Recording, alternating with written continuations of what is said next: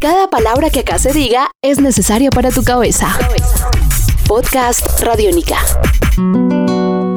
Bienvenidos a Simona Dice, este espacio en donde viajamos por el mundo sin fronteras, sin pasaportes, sin visa, solo con música. Y hoy vamos a hacer un viaje latinoamericano a ritmo de cumbia. De cumbia, pero además de eso mezclada con un montón de elementos que hacen parte de la psicodelia de Camilo, mejor conocido como Masilva. Vendo, compro, permuto, intercambio, busco, rebusco en todos los rincones según se den las situaciones.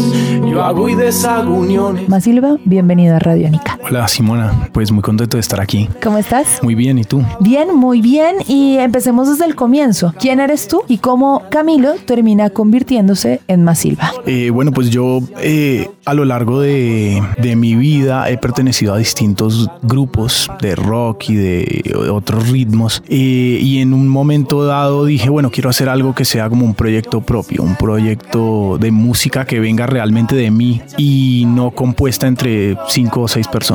Entonces eh, yo empecé a componer canciones sin ningún otro objetivo más que componer canciones. Y ese fue el primer disco de Masilva, que es un disco que se hizo, pues un disco como de laboratorio, hecho en un estudio, en una casa, ¿no? En mi casa. Y después de que quedó hecho era como, bueno, y entonces ahora, ¿qué se va a hacer con esto? ¿Cómo voy a tocar esto en vivo? A partir de ahí, pues empezó, em, empecé, empecé a, a ver cómo lo iba a montar, cómo iba a ser la puesta en escena y a partir de ahí nació el proyecto. En ese momento te conviertes en Masilva, pero recapitulando, dices que estuviste en bandas de rock. Eh, ese territorio en donde hiciste esas bandas de rock era Colombia. ¿En qué momento empiezas a viajar por Latinoamérica? Hablemos un poco de ese, de ese pasado. Yo eh, pertenecí en, en, los años 90 a una banda de rock eh, bogotana que se llamaba El Sud.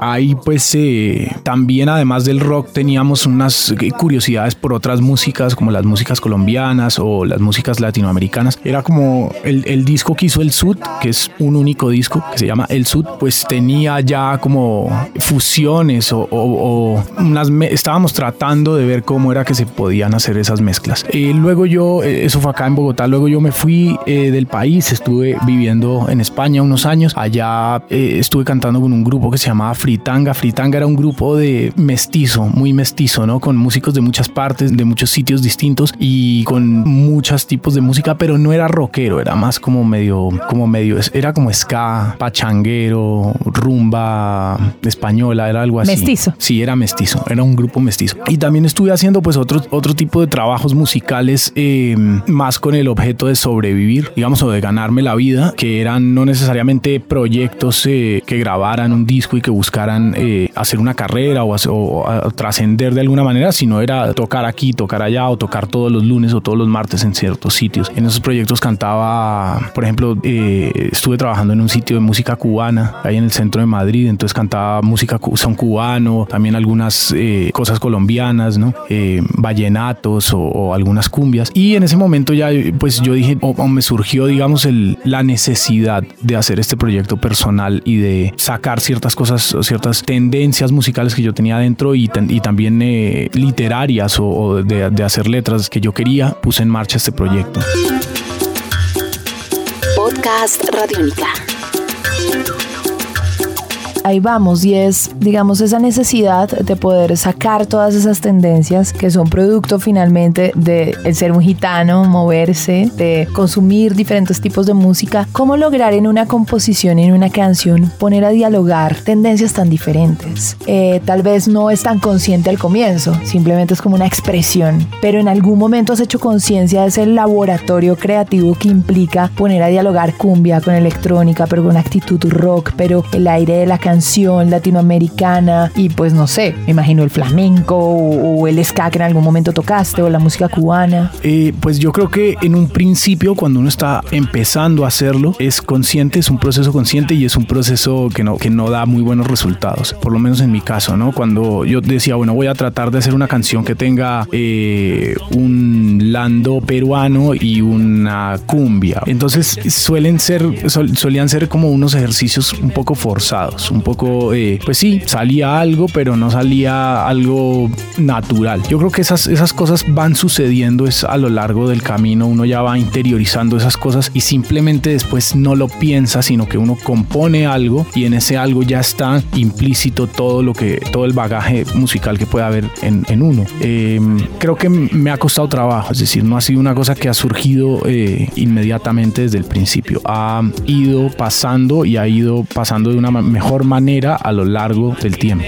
mi tía y en un método nos casamos, ella conoce al padre García.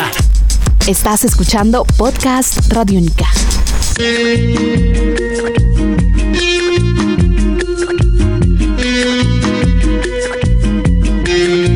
Desde dónde compones, digamos, desde dónde partes, con qué instrumento, cómo es el proceso, con tantas herramientas tecnológicas que igual hay ahora, cómo era ese antes en la composición de Camilo Masilva y el ahora. ¿Cómo compongo? ¿Cómo comienzo? El primer disco, ese disco que se grabó allá en, en España, que lo hice en, la casa donde yo vivía allá, eh, partió un poco desde la guitarra, es decir, las canciones se compusieron en una guitarra y luego se secuenciaron y se grabaron en un estudio, en un computador, tratando de darle ciertos elementos electrónicos. El segundo disco que se llama Condor partió más bien desde la electrónica, es decir, partió desde el computador, no desde la guitarra. Entonces todo se, compuso más que todo en, o se secuenció y luego se le sumaron ciertos instrumentos eh, que son no reales, tocados. Y este último disco que se llama Juglaría Gallinaza, que ya se he hecho acá en, Bogotá, partió de la banda, es decir, partió de, de estar tocando con los otros músicos y de, y de montar en los ensayos las canciones y ahí se adicionaron otros elementos como elementos sintes y cosas electrónicas, pero, pero todo partió de la banda. Eh, es más orgánico, es un disco más orgánico.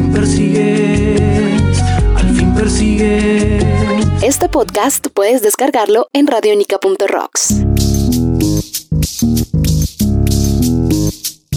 en torno a la plaza de Agustín Lara. Hablemos entonces eh, o aterricemos en la electrónica que la has mencionado varias veces y eso finalmente nos pone como en un panorama en este instante también universal de un montón de agrupaciones que tienen la electrónica eh, como puesta sobre la mesa para dialogar con el folclore. En el caso de Latinoamérica, la cumbia ha sido como la más, eh, no sé si beneficiada del folclore latinoamericano para empezar a dialogar con la electrónica. ¿Por qué crees que particularmente pasa eso con la cumbia, que igual tú también la tomas? Eh, de diferentes formas em, y por qué los otros géneros de pronto no han tenido ese contacto tan fuerte o no tan visible, seguramente sí, pero no tan visible para el público. Pues yo creo que lo que, lo que ha sucedido con la cumbia hace décadas es que simplemente se volvió un género pues que trascendió las fronteras de Colombia, ¿no? Y entonces la cumbia llegó a México, llegó a Argentina, llegó a Perú y se latinoamericanizó y se tomó como un ritmo latinoamericano. Eh, es un poco lo que ha pasado con la salsa o lo que ha pasado con el rock, que trasciende las fronteras de su lugares de origen y se convierten, se universalizan. Entonces eso hace que un artista que toque cumbia pueda llegar a, más eh, públicos, creo yo. Y también creo que pues el ritmo de la cumbia em, se presta para el beat. Para, sí, exactamente, para mezclarse con otros beats y todo. No que sea el único ritmo que se pueda hacer. Por ejemplo, en, el último disco que yo hice no hay ninguna cumbia. Pero en los anteriores. En los anteriores sí, el, segundo disco es un disco muy cumbiero. El, este último disco es un disco muy caribe, muy tropical, pero no tiene ninguna cumbia. Eh, tiene champeta, tiene afrobeat, tiene tambora, tiene guaracha, pero no tiene, tiene una cosa que, un, tema que podría ser, podría parecerse a una cumbia, pero no, no es exactamente una cumbia. Eh, pero pues sí, la cumbia, es que, es que la cumbia es un ritmo, es universal, es universal. Por eso yo creo que se ha, digamos, utilizado como bandera, ¿sí? Y mucha gente, muchas veces cuando hablan de, no, es que este grupo hace cumbia, no es que solamente toque cumbia, es que toca cumbias y, otros ritmos derivados de la cumbia, ¿no? Con la guitarra de María José cantamos rumbas y mapales. La cumbia también se baila en lavapiés. Cumbia lavapiés. Cumbia guapachosa. Cumbia lavapiés. Un nuevo universo sonoro por recorrer. Podcast Radio Mica.